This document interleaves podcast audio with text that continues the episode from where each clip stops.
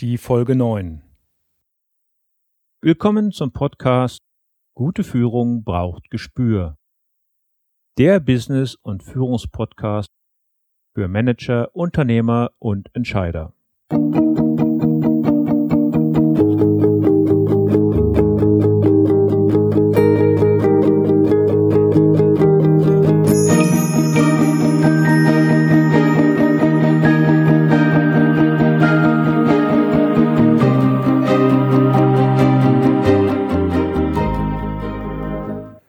Hallo und herzlich willkommen. Mein Name ist Thomas Reining und ich unterstütze Manager, Unternehmer und Nachwuchskräfte als Führungskräftecoach und Trainer.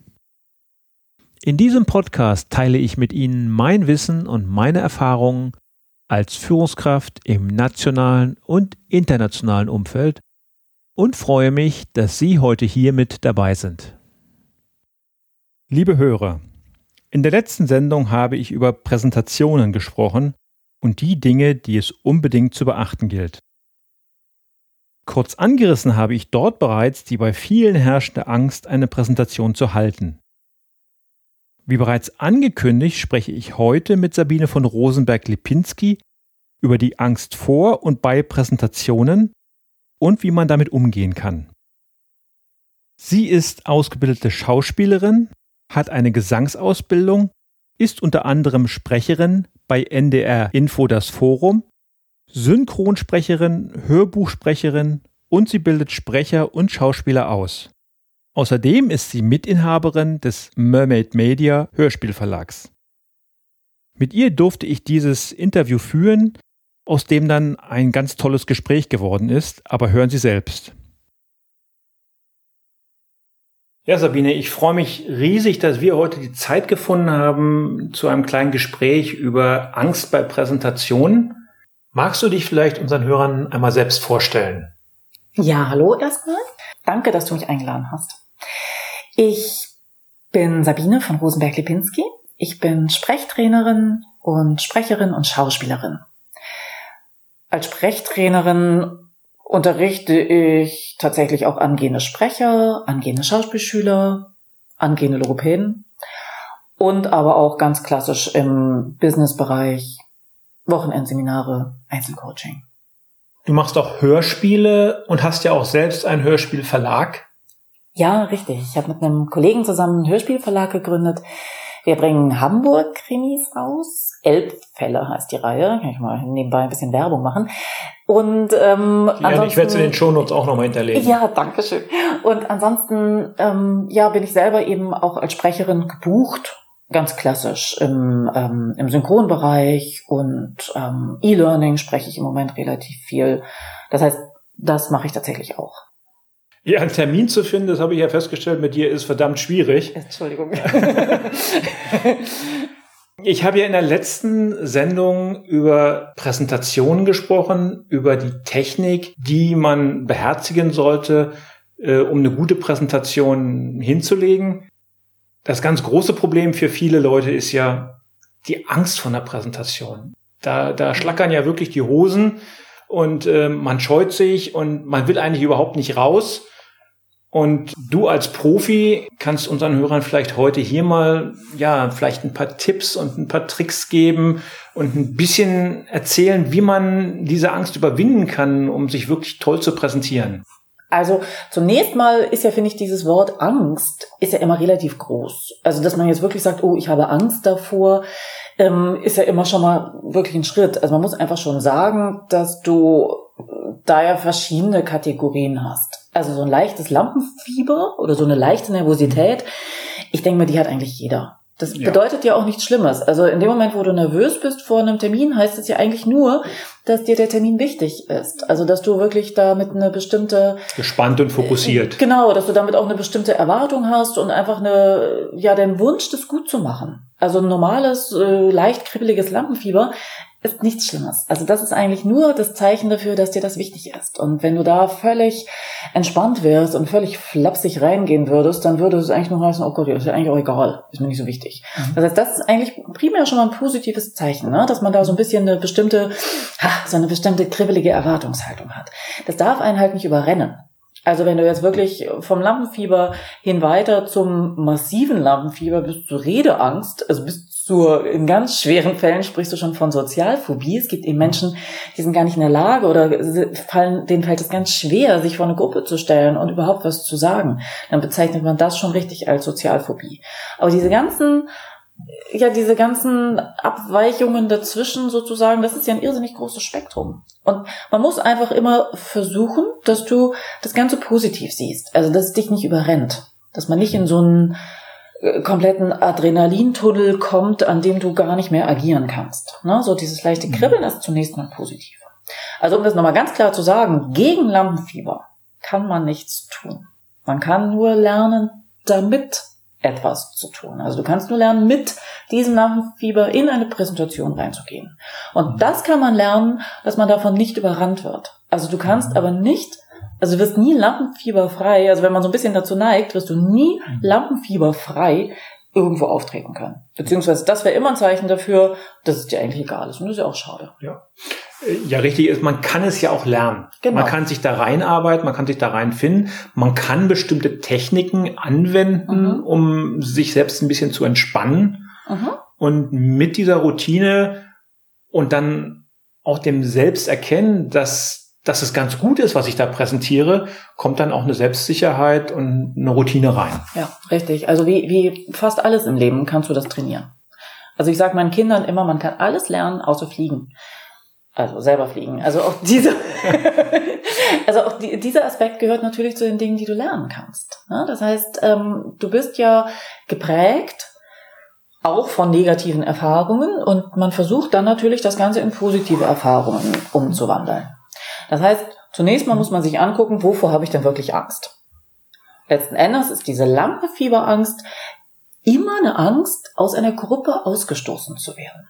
Und man muss sich mal angucken, was bedeutet Angst überhaupt. Das ist ein ganz, ganz spannender Aspekt. Wir haben ja alle in unserem Leben vor irgendwas Angst. Ja, also es gibt Leute, die haben eine Spinnenphobie, eine Höhenangst. Man ekelt sich vor Schlangen oder man hat mhm. vor, vor Haien natürlich Angst, wenn du jetzt im Meer schwimmst und denkst mal so, äh, was ist denn da unten, ne? Da muss man sich erstmal angucken, okay, was ist denn Angst überhaupt? Und Angst ist etwas, was uns als Menschen schützt. Logischerweise. Es ist eine ganz, ganz beschützende, ein ganz, ganz beschützendes Gefühl. Und das ist zunächst mal ganz positiv. Menschen, die keine Angst haben, die jetzt von der Klippe einfach springen würden, ähm, so, die werden jetzt nicht besonders alt. Ja? Die vergewissern, vergewissern sich dann auch nicht, wie tief das Wasser eigentlich richtig. ist. Richtig. Ja? Das heißt, eine Angst erstmal ist nichts Schlimmes. Das ist eigentlich was, was, was dir hilft, was, was dir hilft zu überleben. Mhm. Und was der Spezies, der, der Spezies Mensch sozusagen mhm. geholfen hat, zu überleben überhaupt und bis hierhin überhaupt zu kommen. Mhm. Ja? Tiere, die keine Angst empfinden, werden gefressen. So. Wir haben jetzt die, und diese verschiedenen Ängste, die wir haben, du kannst davon ausgehen, das hat sich mittlerweile in, in vielen Studien auch bewahrheitet, du kannst davon ausgehen, dass wir unsere Ängste geerbt haben.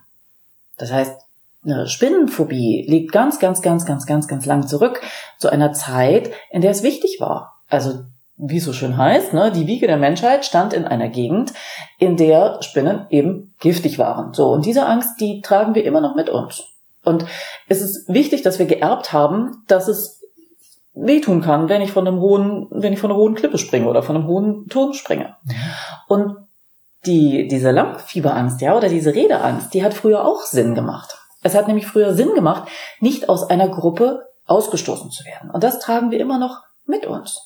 Es wäre früher nämlich wirklich teilweise tödlich gewesen, wenn wir in der Höhlenzeit, sage ich jetzt mal, oder in der Steinzeit, aus unserem Clan ausgestoßen wären, worden wären. Und alleine hätten überleben Und alleine hätten überleben müssen. Das hätten wir wahrscheinlich gar nicht überlebt. Da war es wichtig, dass man sich in so einem Rudel zusammenschließt. Und diese Angst, die tragen wir letzten Endes immer noch in uns. Und das ist ganz, ganz tief. Das kannst du gar nicht ähm, ja intellektuell erfassen, weil das ist im Grunde wie eine Art oft Instinkt. auch nicht steuern. Das kannst du oft auch nicht steuern und man soll sich dafür auch nicht nicht auch noch zusätzlich rund machen oder zusätzlich auch noch ähm, sich selber dafür bestrafen und sagen, oh Gott, wieso bin ich denn so blöd, wieso kann ich das denn nicht? Sondern es hat wirklich was damit zu tun, dass man das eben geerbt hat dass man diese Art der Angst vielleicht ein bisschen mehr geerbt hat, so wie man vielleicht ein bisschen mehr die braune Augenfarbe von dem Vater geerbt hat, wie die blaue von der Mutter. Ja, mhm. das ist was, dafür kannst du eigentlich nichts. Ja, damit muss man umgehen. Das wird natürlich viele unserer Hörer auch ein Stück weit beruhigen. Ja, finde ich auch. Dass man sich nicht schuldig fühlen muss, wenn man Richtig richtig. Es hat nichts Ängste damit hat. zu tun, dass man jetzt zu wenig Selbstbewusstsein hat oder zu blöd ist, sondern es ist etwas, was du wirklich, was du mitbekommen hast. Genetisch. Aber oft ist es ja auch so, dass Menschen überhaupt kein Problem haben, mit eins, zwei, drei, vielleicht auch mit fünf Leuten in der Gruppe rund um einen Esstisch bei einem netten Abendessen ganz entspannt zu reden. Aber dann kommen sie in diese exponierte Haltung, sie Mhm. müssen an die Tafel gehen, sie müssen äh, eine PowerPoint oder sonst irgendwas Mhm. präsentieren und dann sitzen da eben mal nicht fünf Leute, Ja. sondern es sitzen vielleicht Ja. 20 oder Ja. 30 Leute und sofort kommt dann dieser, ja, diese Angst wieder hoch. Ja, also wie gesagt, auch da ist es wieder so. Das ist dann in dem Moment wichtig. Wenn du jetzt entspannt mit fünf Leuten sitzt, äh, abends im Restaurant und redest über deinen Urlaub, ist das jetzt so mittelwichtig. Also ist jetzt auch ein bisschen wichtig, aber ist nicht so wichtig, wie wenn du wirklich eine wichtige berufliche Präsentation halten möchtest mit einem Thema, mit dem du dich lange beschäftigt hast. Da hast du ja was zu sagen. Das heißt, das hat ja für dich eine ganz andere Wertigkeit. Und das ist natürlich schon mal per se wichtiger und dadurch auch aufregender. Und das kommt natürlich auch noch dazu. Das heißt, du hast ja wirklich was, was zu geben in dem Moment, wo du eine Präsentation hältst. Ich habe ja, in da willst du nicht für, für verurteilt werden oder abgeurteilt werden. Richtig. Ich habe ja in der letzten Sendung gesagt, dass mit einer guten Präsentation Karrieren gemacht werden können, dass die aber mit einer weniger guten Präsentation sehr oft auch scheitern, weil, äh, weil einfach ja die Wahrnehmung der Zuhörer mh, ja eher ne negativ ist, ja.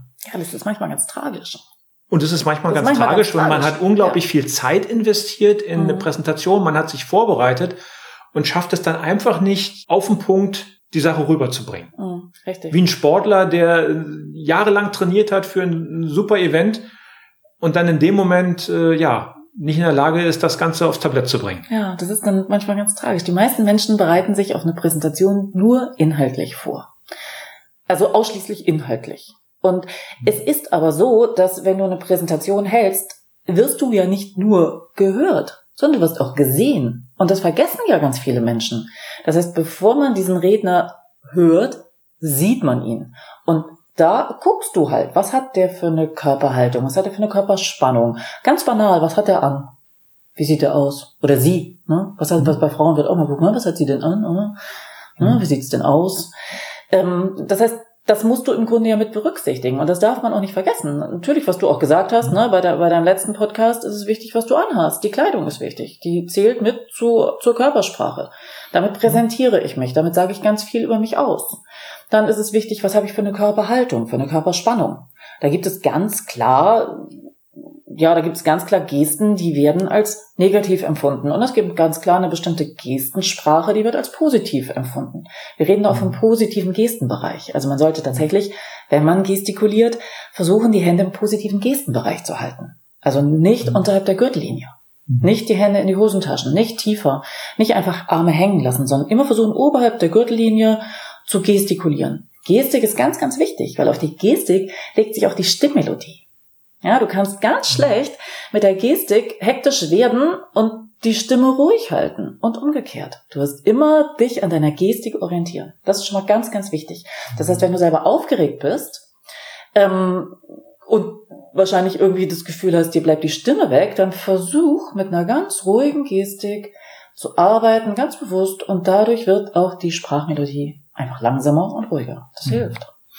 Wichtig ist auch natürlich, die verbale und die nonverbale Kommunikation in Einklang zu bringen, dass das, was du präsentierst, dass das für die Zuhörer wirklich stimmig ist Mhm, richtig. und dass da kein Konflikt entsteht. Richtig, total. Wenn ich mich jetzt so hinstelle mit, mit hängenden Schultern und sage, mir geht's richtig gut. so, was glaubst du? Glaubst du dem Inhalt des Satzes? Dem Inhalt, nur den Inhalt. Glaubst du, mir geht's richtig gut? Nein, ich sehe dich. Nein, du siehst mich, ganz genau. Und damit ist eigentlich über Körpersprache schon alles gesagt. Ja, wenn ich mich verstecke körpersprachlich, wird niemand das Gefühl haben, ich habe was Wichtiges zu sagen. Das heißt, du glaubst ja immer nur der Körpersprache und das vergisst man manchmal. Ja, das heißt, wenn ich jemanden sehe, der da präsent steht, dann denke ich schon, ah, okay, der hat wirklich was zu vermitteln. Wenn ich jemanden sehe, der sich duckt, der sich wegdrückt, der vielleicht die Hände in die Hosentaschen steckt oder irgendwie verschränkt, dann denke ich, na ja, okay, ist vielleicht auch nicht der, wenn der das selber jetzt so zum Verstecken findet, dann warum soll ich das dann interessant finden? Man darf natürlich auch nicht in den gegenteiligen Effekt gehen. Ne? Also wenn du jetzt mit weit ausholenden Gesten oder irgendwas verkaufst, dann mhm. wirkt es auch manchmal nicht authentisch. Also man muss schon so ein bisschen gucken, so was, was mache ich denn normalerweise? Ja, das ist ja manchmal mit diesen Menschen, die so extrem gecoacht werden. Ähm, alle Politiker sind extrem gecoacht von irgendwelchen Präsenztrainern. Hat man manchmal das Gefühl, okay, so ganz authentisch ist das jetzt nicht mehr. Ne? Das heißt, man muss so, so einen Mittelweg, Guten Mittelweg finden. Ja, ja, man muss einen Mittelweg ja. finden und das auch nicht so zu äußerlich nehmen, klar. Aber was du gerade zur Körpersprache sagtest, ich hatte in einer anderen Sendung ja erwähnt, der Gegenüber benötigt ungefähr 200 Millisekunden, um mhm. sich ein erstes Urteil ähm, über dich zu machen. Ja, ist hart, ne? Und diese 200 Millisekunden muss man natürlich erstmal ja auch für sich selber richtig nutzen. Mhm. Das heißt, ich muss schon in einen Saal mit der richtigen Körperspannung reinkommen. Ich kann da nicht hängend reinkommen Richtig. und dann sagen, jetzt baue ich meinen Laptop auf und jetzt, jetzt mache ich was. Richtig. Also es ist schon mal ganz gut, bevor du reinkommst, sich einen ruhigen Moment zu geben. Ja, mhm. such dir einen ruhigen Moment, atme aus. Ganz, ganz wichtig. Das ist wirklich so, dass wenn wir in diese Stresssituation kommen, haben wir körperliche Reaktionen, die auch wieder total Sinn machen. Es macht Sinn, wenn wir in Stress geraten, dass der Adrenalinpegel hochfährt. Ja, damit beschleunigt sich der Herzschlag, damit wir kämpfen oder flüchten können. Damit haben wir, sind wir besser mit Blut versorgt. Deswegen werden ganz viele Menschen auch rot. Das hat aber einfach, es hat ja einen, hat einen Grund. Ne? Es wird alles besser, der Körper wird vorbereitet. Ähm, man hat das Gefühl so, normalerweise würdest du jetzt, also in der Steinzeit, ne, würdest du jetzt kämpfen oder fliehen. Aber stehen bleiben und einen Vortrag halten, das war einfach nicht vorgesehen. So. Und damit musst du umgehen. Das heißt, es macht Sinn, einmal kurz diese Atmung so ein bisschen zu beruhigen. Das funktioniert meistens am besten, indem du wirklich nur ausatmest. Weil das Gefühl von, ich habe gar keine Luft, liegt meistens nicht daran, dass du wirklich zu wenig Luft hast, sondern dass du die festhältst. Das heißt, man muss vor der Tür sich einen Moment suchen, aber den Druck ablassen. Ich kenne ja, das. Aber kurz entspannen. Genau, kennst du sie. Die, die, die, die, Technik habe ich selbst irgendwann mal gehört und habe sie auch verinnerlicht, dass ja. wenn man in ein Gespräch reingeht, Richtig. ein wichtiges Gespräch, auch ein Bewerbungsgespräch ja. zum Beispiel oder in ein Akquisegespräch, wie auch mhm. immer, mhm. dass man erstmal loslässt und richtig drei, viermal Luft rauslässt, ausatmen und dann geht's. Der, oft, ist es, oft ist es ja auch so, die Erfahrung habe ich gemacht, dass Leute nach einer Präsentation sagen, wenn du fragst, wie ist es gelaufen, sagen, ja, ist gut gelaufen bis auf die ersten drei Minuten. Mhm. So nach den drei Minuten hat man sich so freigeschwommen, ja. dann ist auch die Luft raus ja. und dann kann man gut und ruhig reden. Ja. ja, ja, das stimmt. Ja, im Grunde schon vor der Tür einmal versuchen auszuatmen und ganz wichtig ist dieses mm, sich auch wahrnehmen, also bei sich bleiben, ja, was eben meistens passiert und was möglichst nicht passieren sollte, ist, dass man hinterher gar nicht mehr genau mitbekommt, wie war es denn eigentlich. Und man sollte wirklich versuchen, mit wachen Sinnen in sowas reinzugehen. Das heißt, du wirst ja nicht nur angeguckt, sondern du guckst ja auch andere an. Und das sollte man wirklich trainieren, dass man da ganz wach bleibt. Das ist dass man andere super anguckt, Tipp. dass man sagt, ah, okay, wer ist denn heute da? Und dann, kleiner Tipp, über jeden was Nettes denken. Damit bist du weg von diesem Gefühl, oh Gott, mich gucken alle an, was mache ich denn jetzt, sondern du guckst dir auch die anderen an. Du bist ja nicht das Opfer. Ja, du bist ja, du bist der Partner. Das heißt, du guckst ja auch die anderen an. Und dann guckst du, wer da ist. Bei einem kleinen Plenum kannst du alle angucken, bei einem großen natürlich nicht. Ähm, guckst aber dann vielleicht die erste Reihe an und denkst über jeden was Nettes. Einfach nur schöne Schuhe, schickes Sakko, irgendwas ganz Nettes. So. Und dann hast du schon zwei Fliegen mit einer Klappe geschlagen. Du hast selber eine entspanntere Ausstrahlung, weil du über was Nettes denkst. Mhm. Und ähm, du bist tatsächlich wach. Ja, du bist wach in, deinen in deinen Sinneswahrnehmungen. Und hör dir zu, lass dir Zeit zu hören. Ist es vielleicht zu unruhig? Sollte ich vielleicht noch gar nicht anfangen? Warte ich erstmal ab. Wenn du alle Sinne zumachst, ja, was passiert in diesem Adrenalintunnel, dann kannst du gar nicht mehr wahrnehmen, was um dich herum passiert. Nee, versuch zu hören, ach, ist es noch zu unruhig? Okay. Dann wacher Tastsinn ist auch wichtig. Wie stehe ich denn? Ne? Nicht einfach so festhalten, atmen, losreden, sondern nee, lass dir Zeit. Lass erstmal die Muskelspannung ein bisschen los, richte dich auf, ne? dass du mit ganz wachem Tastsinn reingehst. Und das sind so schon so ein paar Momente, die du dir vor der Tür ja geben kannst. Und mit diesem Gefühl gehst du dann rein und legst los selbstredend, dass man sich vorher darum gekümmert hat, dass die Technik funktioniert und aufgebaut ist, dass man nicht sich selbst nochmal in einen zusätzlichen Stress versetzt. Ja. Äh, das ja. passiert ja auch ganz vielen Leuten. Ja, das ist alles super vorbereitet mhm. und dann dann kriegt man den Beamer nicht mit dem Laptop verbunden, ja? Oh nee, das geht nicht. Nee, das sollte man vorher machen. Ja. Auch mit Mikrofonen. Also Mikrofone sind auch große Stolperfallen. Also ähm, ich habe einmal auch eine, einen Vortrag einer äh, Schuldirektorin erlebt, wo ich dachte, hm, alle Fehler gemacht, die man machen kann. Ja, sich hinstellen, Mikrofon, ist es an? Ist das Mikrofon an? Hallo, hallo, äh, Herr Hausmeister, können wir mal kurz gucken? So, und dann piep, ne, dann die Rückkopplung, alle sitzen da, alle sind genervt. Ähm, so, und dann klopf, klopf, klopf, dann klopft man nochmal schön drauf aufs Mikrofon Mikrofon und wirklich blöd. Hätte man alles vorher in Ruhe, kostet dich fünf Minuten. Ach, noch nicht mal. In Ruhe mhm. einmal alles durchchecken. Dann kannst du ganz gelassen ans Mikrofon treten und loslegen. Okay, gehen wir davon aus, ja. wir haben die Technik im Griff. Ja. Wir haben vorher rausgelassen. Ja. Wir gehen jetzt entspannt rein. Ja. Wir gucken unsere genau. Zuhörer in der ersten Reihe und auch vielleicht in den hinteren Reihen einmal an. Genau. Und freuen uns. Mhm. Jetzt geht's los. Mhm. Jetzt geht's los. Genau. Also leider sind tatsächlich die ersten Minuten mit die wichtigsten. Anfang und Ende von einem Vortrag oder von einer Präsentation ist leider fast ausschlaggebend dafür, wie ähm, ein Vortrag wahrgenommen wird. Das heißt, wenn du dich mittendrin einmal verhaspelst äh, und wieder den Faden findest, ist es nicht so schlimm, als wenn du am Anfang anfängst mit äh, Guten Tag. Ähm, mein Name ist ähm, Sabine von Rosenberg-Lipinski. Ähm, so, das ist schwer. Ja, das heißt, deswegen empfehle ich immer tatsächlich, den Anfang fast immer gleich zu gestalten und den im Grunde auswendig zu lernen. Es gibt wirklich Leute, bei denen ist so ein Äh immer ein Zeichen dafür, dass sie überlegen. Das ist auch schön, dass die überlegen, das will ich aber gar nicht wissen als Zuhörer. Das heißt, lerne immer den ersten Satz auswendig. Einfach ein Beispiel. Schön, dass Sie alle hier sind. Mein Name ist, ich möchte heute sprechen über.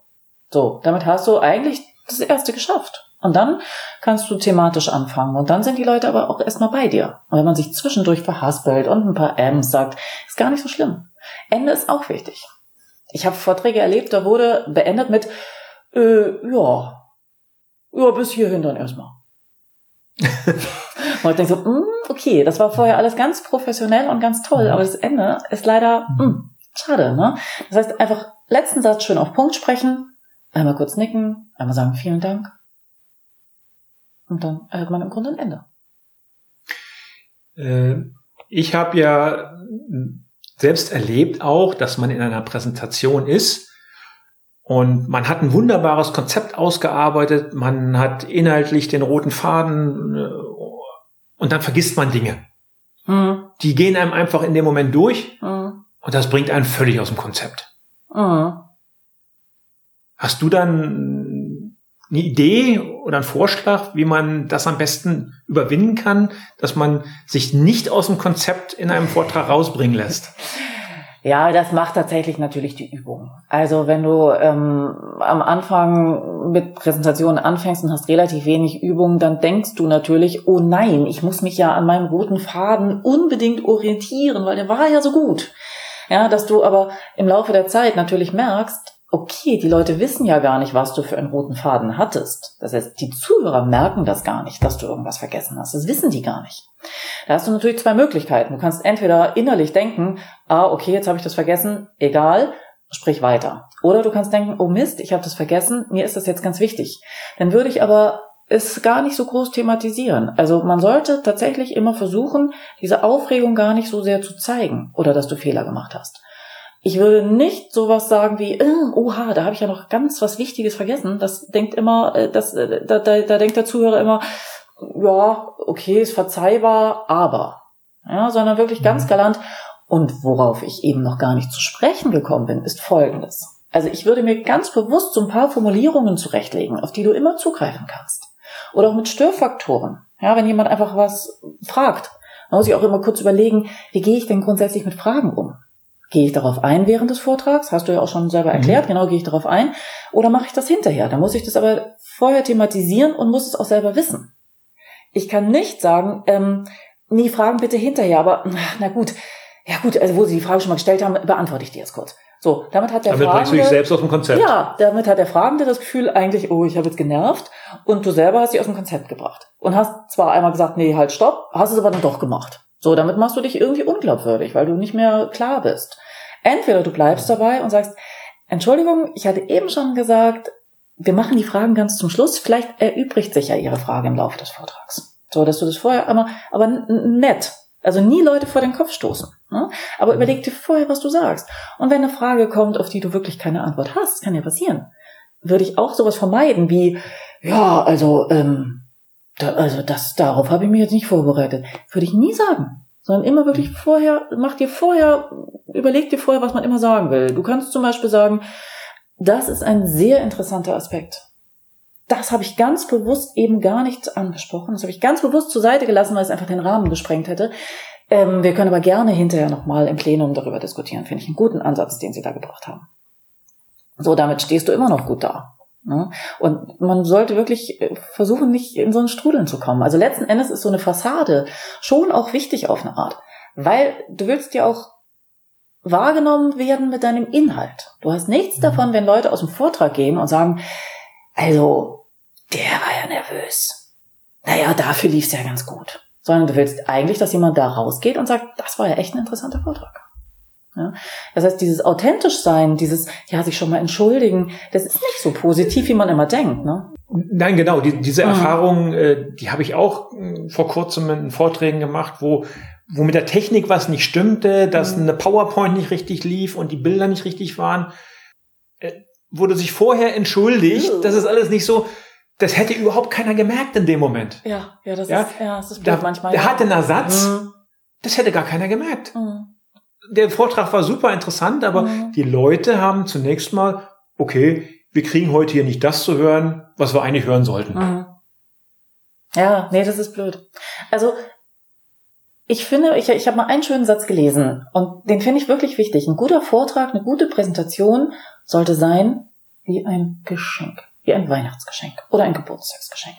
So, von, von wem nimmst du gerne ein Geschenk entgegen? Nimmst du das gerne, wenn jemand sagt, ach, also, weißt du. Hab nichts Besseres gefunden. Ich habe nichts Besseres gefunden, war, ist auch nur vom Aldi, ist nur fünf Euro und ist, ja, ich hatte auch echt keine Zeit mehr, das einzupacken. Aber hier, also wenn es dir nicht gefällt, kannst du es umtauschen.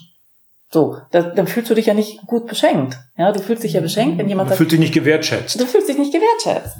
Und das ist jetzt, selbst wenn derjenige denkt, ähm, eigentlich ist es vielleicht doch ganz toll, das Geschenk, aber in dem Moment, wo du es dir selber runtermachst als Schenkender, wo du es selber entwertest, hat der Beschenkte auch nicht das Gefühl, dass es was Schönes ist. Und insofern, das ist auch ein Vortrag. Man hat ja was zu geben. Du hast ja wirklich etwas zu geben, was die anderen nicht kennen. Ja, und noch nicht bekommen haben. So, das heißt, du hast ein neues Geschenk.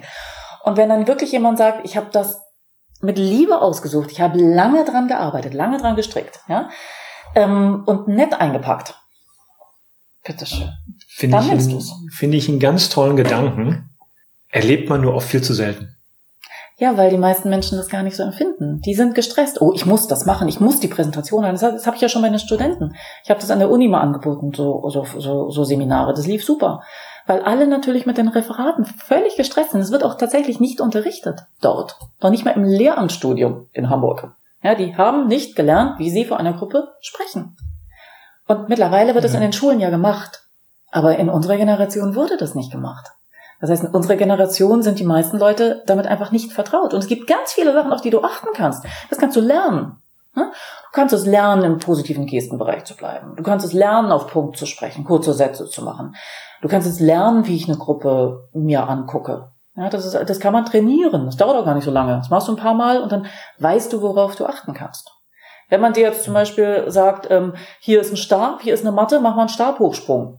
Du hast es aber noch nie in deinem Leben gemacht und weißt gar nicht, wie du dich zu drehen hast. Dann wirst du das wahrscheinlich nicht schaffen. Dann hast du irgendwann die Latte im Rücken. Mhm. Ja, wenn du aber das äh, vorher eine Zeit lang gelernt hast, man hat dir das gezeigt, du musst dich hier drehen, du musst dann das und in dem Moment musst du abspringen, dann weißt du, wie das geht. Und so ist es im Grunde. Ne? Es gibt so ein paar Sachen, die kannst du lernen und dann musst du üben. Ja, wie du schon sagtest, man kann alles lernen, außer fliegen. Richtig. Ja. Und über Wasser laufen vielleicht auch nicht. ja, trainieren ist da ganz, ist da ganz wertvoll. Ja, Sabine, dann ist es ja oft auch so, man hat sich auf eine Präsentation vorbereitet, man hat sich auch vorher, direkt vor der Präsentation, darauf eingestellt, mental darauf eingestellt, geht dann da rein und ist in so einem Präsentationsmodus. Und dann hat man auch oft das Gefühl, oh, ich bin jetzt nicht mehr authentisch, ich wirke ganz anders. Kennst du das? Mhm. Ja, klar. Das ist tatsächlich auch so. Du bist dann in dem Moment nicht mehr authentisch im Sinne von privat. Also wenn du wirklich authentisch in einen Vortrag reingehen würdest, dann würdest du vielleicht, was heißt authentisch, dann würdest du vielleicht in einem Wohlfühlmodus mit Händen in den Hosentaschen, äh, gelockerter Krawatte, völlig entspannt in der Gegend äh, stehen, dich an den Tisch anlehnen oder an die Wand anlehnen, so wie du eben privat oder in der Mittagspause vielleicht mit Kollegen sprichst. Und das ist in dem Moment aber ja tatsächlich nicht so. Du hast in dem Moment ja tatsächlich eine Art Rolle. Ja, deswegen wird sowas auch ganz oft natürlich von Schauspielern gecoacht, weil man das auch lernen kann, in eine Rolle zu gehen. Und natürlich bist du in dieser kleinen Rolle nicht 100 Prozent du selber. Das heißt, dein, dein Kern ist natürlich schon äh, schon deins. Also du hast ja auch dich selber mit diesem Thema beschäftigt und vorbereitet, aber du nimmst in dem Moment natürlich eine Rolle ein von jemandem, dem andere gerne zuhören. Das heißt, wenn du da zu schluffig und zu privat auftrittst, dann haben unter Umständen viele Menschen nicht das Gefühl, dass sie dir gerne zuhören möchten. Ja, und diese kleine Rolle, und das ist ja eigentlich nichts Schlimmes, diese kleine Rolle nimmst du dann in dem Moment ein, als Person, die sich auf ein Thema vorbereitet hat und die auch zu diesem Thema etwas sagen kann. Und diese, mm, ja, diese diese Gestik oder diese, diese wache, bewusste Gestik, die, die Blickführung, auf den Stand zu achten, das ist im Grunde auch so eine Art Schutz für dich. Ja, das ist so eine Art Arbeitskleidung, wenn du so willst. Mehr ist es eigentlich gar nicht. Du, stellst dich auch nicht mit Bermuda-Jeans, äh, mit Bermuda-Hose irgendwo hin und, und legst los, sondern du hast eine Arbeitskleidung normalerweise. Und mehr ist es eigentlich gar nicht. Mhm. Authentisch bist du vielleicht morgens im Bademantel, aber so gehst du nicht ins Büro. In der Regel nicht. Nee, dachte ich mir. Du sagtest ja schon, präsentieren kann man auch lernen. Ja, definitiv. Also meistens denkt man ja über jemanden, oh, das ist der geborene Redner und der kann das und mir liegt das nicht. Ähm, das ist schon so, dass man das lernen kann. Natürlich bringt man was mit von seinem eigenen Wesen. Es gibt einfach Menschen, die sind per se etwas extrovertierter. Es gibt Menschen, die sind per se etwas introvertierter. Das muss man respektieren. Du kannst dich natürlich nicht zu einer völlig anderen Persönlichkeit entwickeln. Aber durch ein bestimmtes Training kannst du tatsächlich da ganz viel verändern. Also ich muss ja wirklich sagen, dass ich das ja selber selber erlebt habe. Ich habe ähm, studiert Germanistik und Kunstgeschichte bis kurz vorm Examen, habe dann abgebrochen, bin auf die Schauspielschule gegangen, habe auch ja gearbeitet als Schauspielerin und habe irgendwann, als mein Sohn dann klein war, gedacht, ach, mach mal das Studium zu Ende und bin noch mal für ein Semester an die Uni gegangen.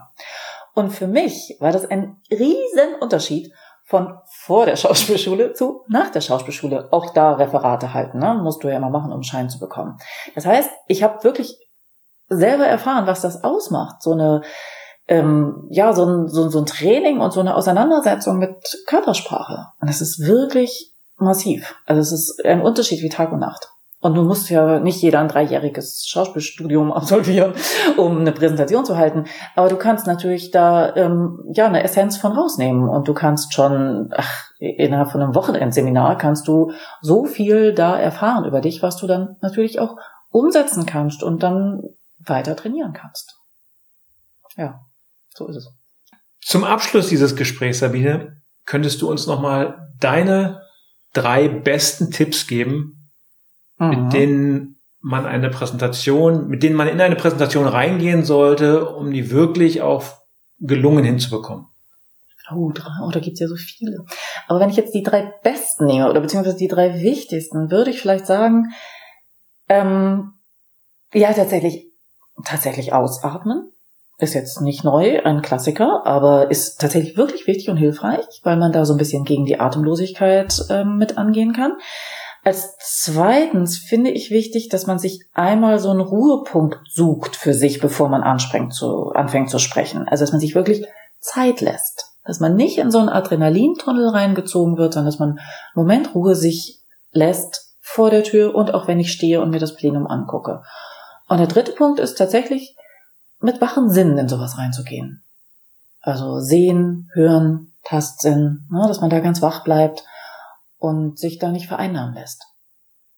Ich glaube, jeder, der das probiert, der das mal ausprobiert, wird da seine ganz eigenen positiven Erfahrungen daraus ziehen. Das hoffe ich. Würdest du uns dann zum Abschluss des Gespräches auch nochmal erzählen, wo wir dich im Netz finden. Denn ich glaube, du hast uns so viel Interessantes hier erzählt, der eine oder andere Hörer äh, möchte doch noch ein bisschen mehr über Sabine von Rosenberg-Lipinski erfahren. Also ich habe eine eigene Homepage. Ich ähm, habe in dem Coaching-Bereich habe ich sozusagen einen kleinen Firmennamen, der lautet die Freisprecheinrichtung. Die Freisprecheinrichtung ist natürlich doppelt besetzt, logischerweise. Ne? Denkt jeder erstmal ein Autotelefon. Das heißt, du musst ähm, auch bei der E-Mail, äh, bei der ähm, Homepage-Adresse musst du die Minus mit eingeben. Mhm. Also die minus Freisprech minus Einrichtung.de. Sonst landest du bei einer Autofreisprecheinrichtung. Ja, ich werde die genaue Adresse nochmal in die Shownotes hinterlegen. Bitte. Also wer dich finden möchte, der wird dich auch finden. Sehr gut. Ich bin auch bei Xing, da kann man mich auch finden unter Sabine von Rosenberg oder Sabine von Rosenberg-Lipinski. Und ähm, ansonsten einfach googeln und findet mich. Man findet dich. Ja. ja, vielen Dank, Sabine, für das tolle, spannende Gespräch. Es hat mir riesigen Spaß gemacht und äh, ich hoffe, unsere Hörer können das beherzigen, was du ihnen heute an die Hand gegeben hast. Vielen Dank. Sehr gerne. Danke dir.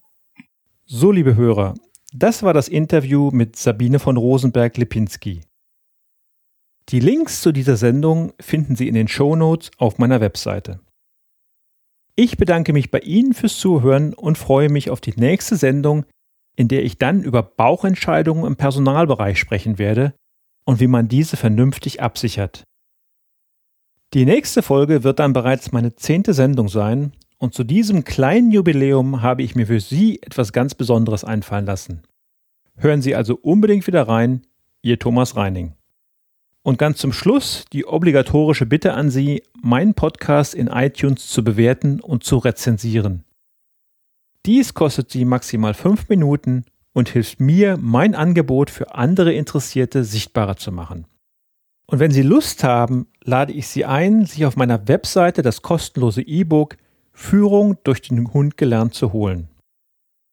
So, und jetzt noch das Zitat der Woche, das auch sehr gut zum heutigen Thema Angst passt. Hunde leben nur in der Gegenwart, haben keine Angst vor der Zukunft und hadern nicht mit der Vergangenheit. Von Amy Tan. Haben Sie noch Fragen? Dann schicken Sie mir gerne eine Mail an mail at thomas-reining.de. Thomas bitte mit H und Reining bitte ohne H schreiben.